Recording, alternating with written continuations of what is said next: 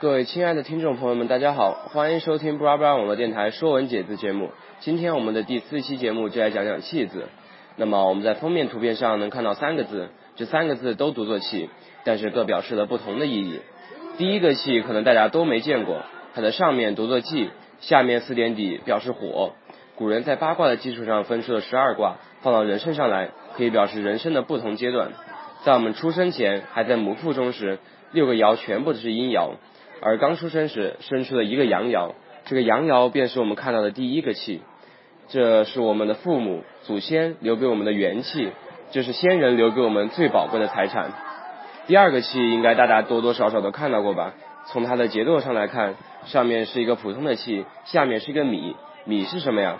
当然是粮食了。一个米字代表了我们生活中所食用的五谷杂粮，而这些粮食吃进我们的身体中后，变成了气。在我们的五脏六腑中流动，这个气便是五谷之气。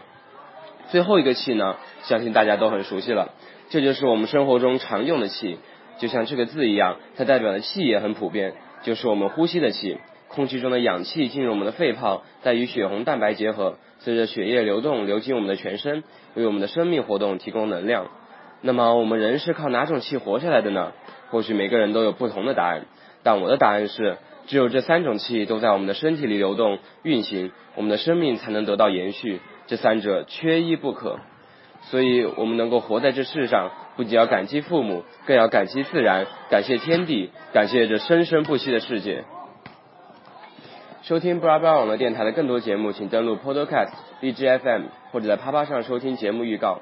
参加更多讨论，请加入 QQ 群三幺三三三四二九八三幺三三三四二九八。